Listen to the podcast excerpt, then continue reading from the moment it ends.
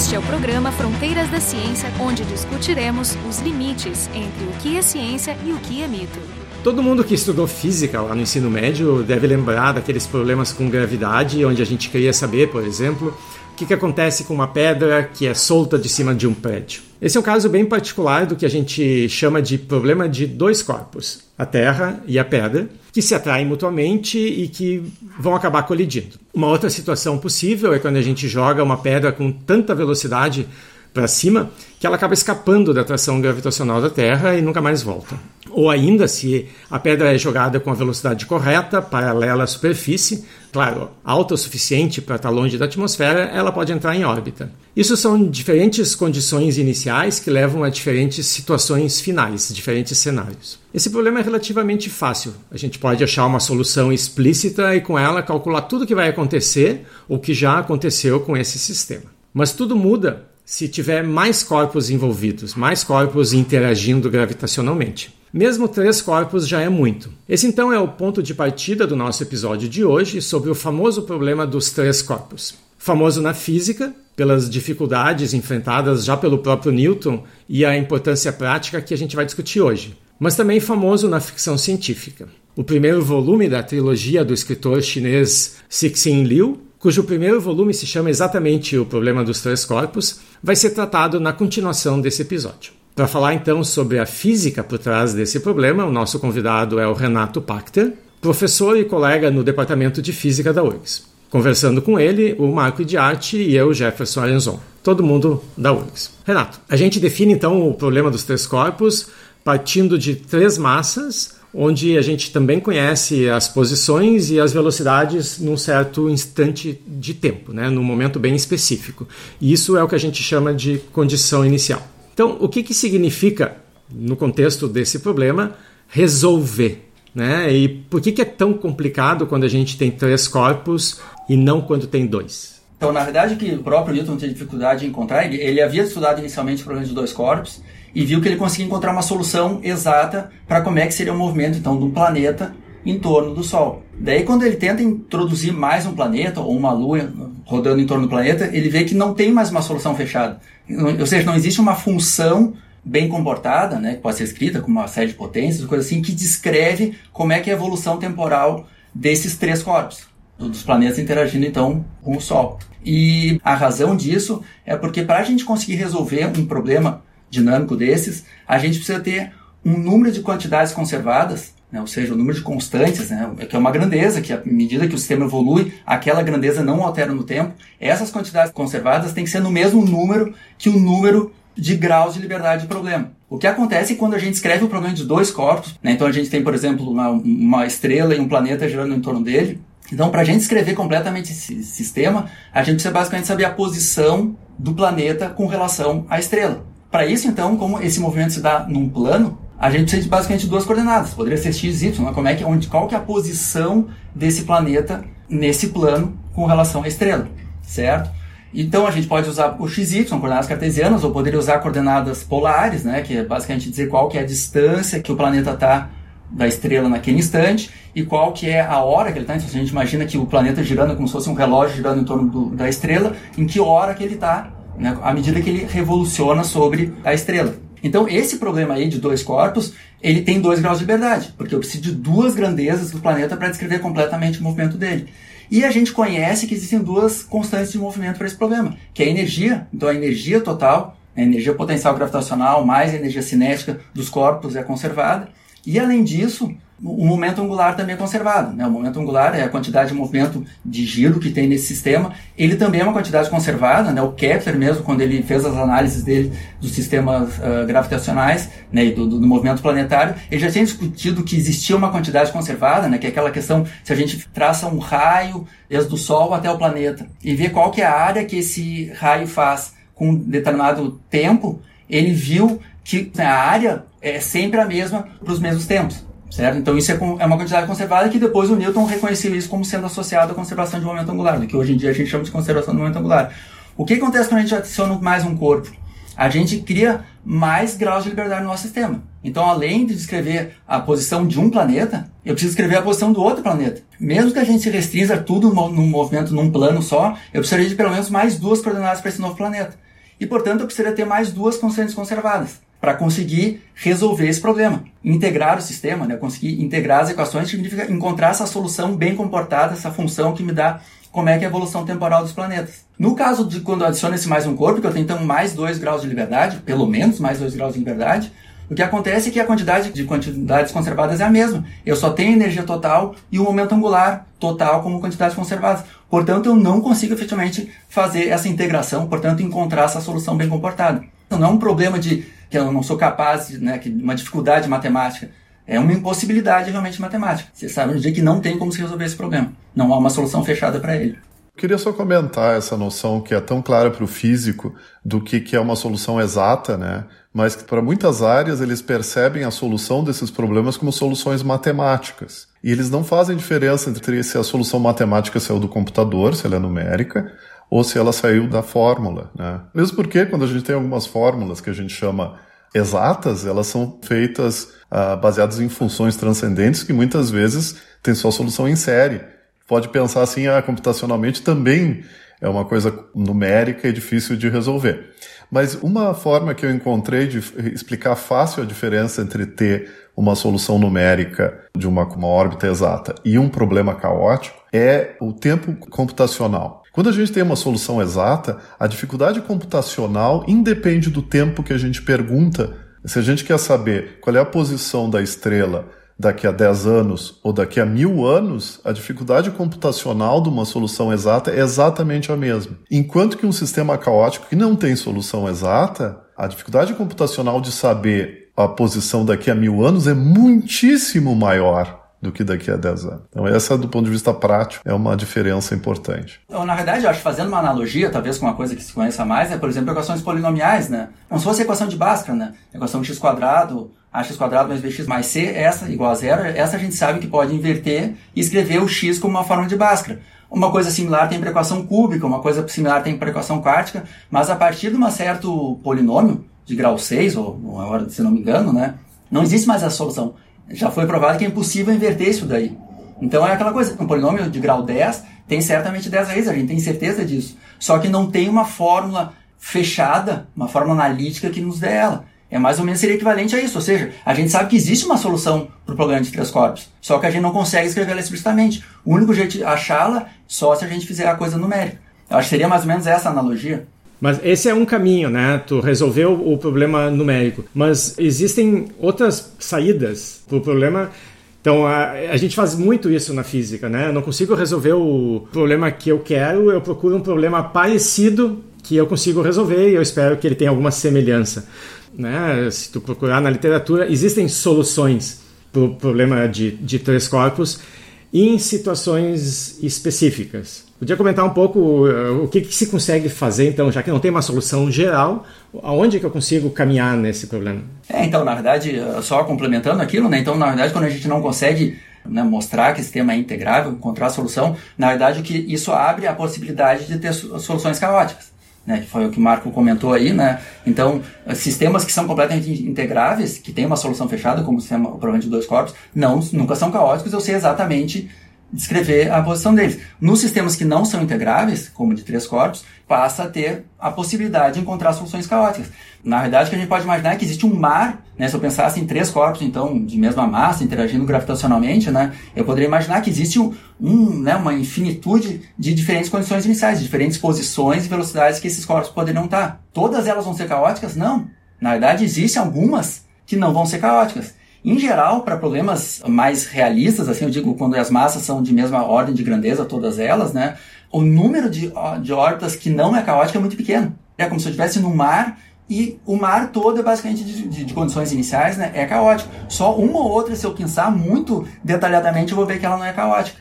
E é isso que muitas pessoas procuraram, né? Então elas procuram, dentro daquele mar de condições iniciais caótico, será que existe alguma que não é caótica, né? Será que existe alguma que eu consigo resolver? E normalmente essa solução acaba sendo por encontrar que realmente se eu soltar uma condição inicial muito específica, todas as massas num, ao longo de uma linha, com certas condições, né, com certas velocidades e tudo mais, eu vou acabar encontrando uma solução que tem uma quantidade conservada a mais, uma ou duas, ou o que for necessário, portanto eu consigo encontrar uma solução fechada para ela. Isso né, virou quase que um jogo, né? Um jogo, claro que é importante, né? Que é mais uma questão de a gente saber que, bom, existem essas soluções no meio desse mar, mas elas têm pouca praticidade no sentido que dificilmente a gente vai encontrá-las no, na natureza, vamos dizer assim, ao acaso. Elas não são estáveis, né? Elas não estão ali muito próximas, sempre numa trajetória caótica. Exatamente. Qualquer perturbação ia acabar levando ela para um mar caótico, que acaba sendo complicado, né? Que a gente tem sistemas caóticos em outras áreas, né? Mas uma coisa muito uh, peculiar né, do, dos sistemas gravitacionais é que a, a, força gravitacional é não confinante, né? Então, como o Jefferson falou na introdução,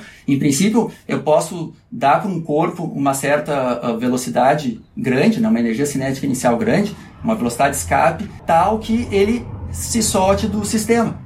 Então, na verdade, o que a gente vê, se a gente faz, né, com simulações numéricas, a gente evolui um sistema de três corpos a partir de uma condição inicial qualquer, Imagina, só para simplificar, que são três massas, a gente dá uma posição qualquer para elas, uma velocidade inicial qualquer para elas, e a gente evolui isso no computador. Tipicamente o que a gente vê é que eles vão ter uma, inicialmente uma, uma evolução bastante complicada, né? Que seria essa evolução caótica, né? Na verdade, não basta ser complicada para ser caótica, né? Em geral, ela seria caótica, ela teria essa divergência exponencial de trajetórias, essa sensibilidade a condições iniciais e tudo mais, né? Que é o que caracteriza o caos, né?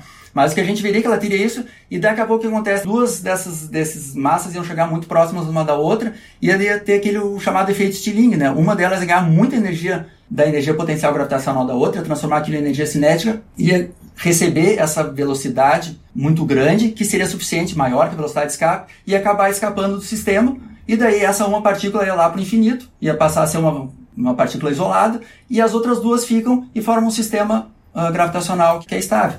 Então, tipicamente, quando a gente tem 3 ou 4 ou 5 ou 10 corpos e, e começa uma condição inicial qualquer, o que a gente vê é isso daí, essa evolução muito complicada no início, até que partículas vão sendo ejetadas do sistema via uh, velocidades de escape, né, energias muito grandes, e o que sobra, em geral, é um sistema binário que esse sim se torna daí uh, integrável, né, se torna uma solução. Então, essa é uma possibilidade. O que a gente pode tentar resolver é isso daí, procurar essas condições uh, iniciais muito especiais que vão levar para algo não caótico. Outro é que os físicos normalmente fazem é tentar uma teoria de perturbação, por exemplo. Né? Então, se a gente supõe que uma das massas é muito menor que a outra, será que eu consigo resolver isso daí? Então, ou seja, é quase como se fosse uma interação binária e mais uma pequena perturbação devido a essa terceira massa. Isso, na verdade, foi muito estudado. Toda essa área de sistemas dinâmicos evoluiu a partir desse interesse pelos problemas gravitacionais, né? Mas então se conseguiu realmente mostrar, se essa massa for muito pequena, ainda assim eu vou ter esse caos porém ele vai estar restrito, ou seja, vai ter uma boa região, uma região densa, que a gente chama no espaço de condições iniciais, que vai ser estável, que é um teorema muito importante.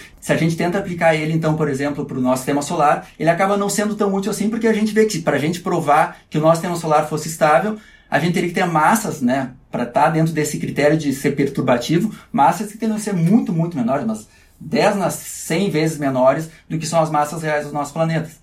Então se desenvolveu essas várias técnicas, mas realmente para problemas mais reais, como por exemplo o nosso sistema solar, ela acaba sendo de pouca aplicabilidade. É, eu poderia pensar que o nosso sistema solar ele seja estável ou instável, mas, por exemplo, se ele for instável, a gente está naquela fase inicial onde ainda não deu tempo de ver nada, e, mas daqui a pouco né, a Terra vai ser ejetada do sistema e ou a Lua vai ser ejetada ou a gente cai no Sol então, quando fala em instabilidade, de que escala de tempo a gente fala? Usando essa teoria de perturbações, né, tentando aplicar teorias para tentar determinar a estabilidade do nosso sistema solar, né, a gente acaba não tendo uma resposta muito concreta. Não se consegue provar usando as teorias que se tem hoje, se o nosso sistema solar é estável. A única forma de testar isso, e é o que se vem fazendo em geral, né, é fazendo uma simulação. Então, tentando se pegar exatamente as condições que se conhecem num certo instante de tempo dos diferentes planetas, as né, velocidades e tudo mais, dentro da precisão que se tem, e se evolui isso no computador e ver se isso é estável. Até onde os computadores conseguiram chegar hoje, se viu que o sistema está lá. Mas isso não é uma garantia de que eles vão ficar. Então, na verdade, até poderia dizer um pouco de simulações que eu fiz, né? né não necessariamente do sistema solar, na verdade eu não queria estudar o sistema solar, que eu sei que isso é uma coisa bastante complicada, né? Mas um sistema planetário geral. Então, imaginemos que tem uma estrela muito massiva e planetas girando em torno dele. No caso das minhas simulações, os planetas eram mais massivos que os nossos, né? Justamente para tornar a simulação um pouco mais veloz, né? Então, tipicamente eram planetas que tinham de um centésimo a um milésimo da, massa do, da estrela. E lá o que a gente vê é uma coisa muito peculiar, né? Uma coisa que eu não esperava, né? Realmente a gente coloca todos aqueles planetas em órbitas bem estáveis, né, órbitas até circulares, vamos dizer, em torno dessa estrela, com distribuições né, de posições, vamos dizer, aleatórias ali, em princípio, ou uniformemente distribuídos, e o que a gente sempre acaba vendo é que realmente a coisa parece estável no início, né? parece que realmente a maior contribuição para a força gravitacional num planeta vem do Sol, né? vem da, da, estrela, e aquilo fica girando por bastante tempo, até realmente ocorre algum tipo de instabilidade muito grande, algum tipo de catástrofe, e um dos planetas, de repente, muda drasticamente sua órbita, passa muito perto ou da estrela, ou de outra órbita, quase que colide com esse outro planeta, ou quase colide com o Sol, pode ou ser engolido por ele ou ser ejetado. Né? Dentro da escala de tempo da simulação, parece que é uma coisa que está muito estável e de repente começa a ocorrer essas perturbações. Então, realmente, é, não, não se tem uma resposta concreta de quanto tempo o nosso sistema solar tem de vida, a menos que exista realmente uma coisa mais profunda. Renato, nessa tua simulação tu tem uma grande estrela, assim, um dos corpos é muito massivo e os outros corpos são todos do mesmo tamanho ou tem uma distribuição de tamanho? De tamanho, tu quer dizer de massa? De massa, é. É, então, na verdade, tipicamente, a maior parte das, das simulações que eu fiz eram com massas inicialmente com o mesmo valor. Só que aquela coisa, às vezes eu começava, vamos dizer, com 20 massas e eu tinha um critério, justamente, até por questões numéricas, né? Quando as massas se aproximavam muito, ou seja, como se fosse uma colisão entre elas, uma se agregava à outra. Então, ao longo das simulações, alguns planetas iam tendo mais massa que outros, porque na verdade eram várias dessas massas empilhadas. Então, não necessariamente todos tinham a mesma massa mas eram da mesma ordem de magnitude. Na verdade, a minha pergunta era da tua experiência com a tua simulação, se era possível extrair algum tipo de padrão do que cara tem esse planeta que vai ser ejetado. Ele é um dos pequenos, ele é um dos grandes, ou isso completamente. É, isso parece completamente imprevisível, realmente, né? Quer dizer que pode ser a Terra. Então a pergunta do, do Jean pode ser a Terra, inclusive. Poderia ser a Terra, né? Mas não é assim, não é que só um vai, né? Quando um começa, daí a coisa começa meio que em cascata, né? Porque daí muda completamente as forças gravitacionais sobre os outros, né? E isso acaba afetando todo o sistema solar. Né? Então parece que não é uma coisa assim só que um é ejetado e acabou. É o começo do fim. É, e mesmo porque para um ser ejetado, como tu tinha falado antes, ele tem que passar muito perto de um outro. Ele rouba energia. E se ele passa muito perto de outro, ele já perturba muito a órbita daquele outro, né? E aí pode ser realmente um efeito cascata. Exatamente. É o que normalmente a gente vê em simulações. A gente tem exemplos, assim, de alguma observação de ejeção. Né? Por exemplo, um cometa que resolve cair na direção do Sol eh, seria um caso de instabilidade dessas? Ou, por exemplo, aqueles planetas, aqueles rogue planets, que são encontrados vagando sem uma, sem uma estrela. Né? Parece que existe um número muito grande desses planetas. É, provavelmente eles foram planetas que foram ejetados em algum momento de algum sistema planetário que era estável até aquele momento, até que ele foi ejetado, né? Imagino eu. É, seria interessante encontrar uma civilização civilização congelada num desses. Espero que não a nossa. Né? Uma outra consequência da interação gravitacional entre os planetas é que, por exemplo, se a gente considera a distância do Sol até Mercúrio como a nossa unidade de distância, vamos chamar de, de 1, né? que as, as distâncias do, dos outros planetas elas obedecem uma certa, uma certa lei. Né? Por exemplo, Vênus está a uma distância 1,7 vezes maior a Terra é 1,7 vezes maior do que a distância de Vênus, e cada novo planeta a gente poderia ir multiplicando por 1.7 e achar essa, essa distância, né? Essa é uma lei conhecida como lei de Titius-Bode. E eu queria que tu nos falasse um pouco então sobre, sobre essa lei, se ela funciona para todos os planetas do Sistema Solar, tem exceções. Eh, nos conta um pouco então sobre essa propriedade do sistema solar. É, então, na verdade, quando é, né, a gente começou a fazer essas simulações, né, é, a gente, eu digo porque foi um trabalho que eu fiz em colaboração com o professor Ian, lá do Instituto de, de Física também, né, e quando a gente começou a fazer essas simulações de sistemas planetários, né, até foi uma coisa que nos impressionou essa, essa instabilidade que surgia, né. A gente imaginava que se a gente soltasse os planetas inicialmente em órbitas bem redondas, né, bem estáveis, que a coisa ia perdurar por um tempo grande, né? Até que a gente via que surgiam essas catástrofes, né? Então a gente acabou se deparando né, com a lei de Titius Bode e a gente pensou, bom, quem sabe não é essa a chave, né? Quem sabe a questão para a estabilidade não é realmente dividir, né, separar as órbitas, não uniformemente distribuídas em raio ou alguma distribuição aleatória. Vamos distribuir segundo a lei de Titius Bode. Né? Vamos pegar e colocar um planeta na posição 1, outro na 1 vezes 1.7 e assim por diante. E o que a gente viu é que, na verdade, dava o mesmo problema, ele continua sendo instável, né? Ou seja, parecia que a lei de Titius Body não era suficiente para garantir a estabilidade. Que alguém poderia pensar, não, vai ver que a estabilidade do nosso sistema solar é justamente porque existe uma lei dessas por trás. O que a gente acabou chegando à, à conclusão é que, na verdade, ela não era uma condição necessária, mas era uma consequência do que o nosso modelo previa procurar, bom, já que em geral, se a gente tem um sistema planetário onde se a gente libera a, as, os planetas com condições meio arbitrárias, sem uma regra muito clara, o que a gente vê em geral é que começa a ocorrer essas catástrofes, né? Planetas acabam sendo ejetados e tudo mais, né? Então, qual que será uma forma de a gente ter um, um, um sistema que fosse estável realmente, né? Que, que perdurasse ad infinito, né? Para sempre. E daí então a gente começou a pensar, bom, talvez uma forma de encontrar isso seria se a gente encontrasse uma solução periódica para isso. Será que a gente consegue encontrar uma solução periódica para um problema com tantos corpos assim? Que né, existem técnicas para se encontrar soluções periódicas no meio desse mar de condições iniciais, né? mas em geral elas são facilmente utilizáveis para problemas que têm um número de planetas menor, né? um número de graus de liberdade menor. Para um número tão grande, né? Aí, que fosse 3, 4, 5, 6 planetas já era muito difícil. É, a gente nem queria chegar nos nove, vamos dizer que era o nosso sistema solar, né? Mas isso já era bastante complicado. Então a gente começou a procurar. Será que tem outras técnicas para a gente procurar essa solução periódica, né? Porque eu quero dizer que uma solução periódica é uma solução que de tempos em tempos volta para a mesma condição inicial. Então se eu sei que de tempos em tempos ela volta para a mesma condição inicial, então ela em princípio vai perdurar para sempre, se repetindo. A gente acabou então tentando procurar, quem sabe, outras técnicas para se encontrar essas soluções periódicas e particularmente técnicas dinâmicas, ou seja, onde tem uma evolução do sistema que te leve, se tu faz a coisa corretamente, te leve para essas soluções periódicas. E a gente acabou vendo que para montar isso daí, né, o que a gente teve que construir foi um modelo que até parece ter um significado físico, digamos assim. Né? Basicamente, o nosso modelo foi imaginar que, né, tipicamente para a gente poder chegar nessas órbitas uh, periódicas, é tu adicionar uma interação a mais no teu sistema, uma interação que não seja conservativa, né? Em geral, né, o, tipicamente a interação gravitacional entre planetas, entre planetas e a estrela é conservativa. Ela conserva a energia total. Mas então, tipicamente, se eu quero procurar para esse sistema uma condição periódica, uma, um dos métodos que tem, né, uma das ferramentas que se usa, é adicionar uma interação com algum meio que, ou, ou, com alguma grandeza, algum ente que te tira e dá energia até que tu chegue numa órbita periódica para o sistema como um todo. E a forma que a gente fez de, de adicionar esse ente foi imaginar que imaginemos que lá no, nos primórdios do, do, desse sistema ah, planetário, em volta da estrela existia uma poeira de, de partículas rodeando o, essa estrela. Então ele tem que estar rodeando, né? ele tá, vai estar sendo atraído pela,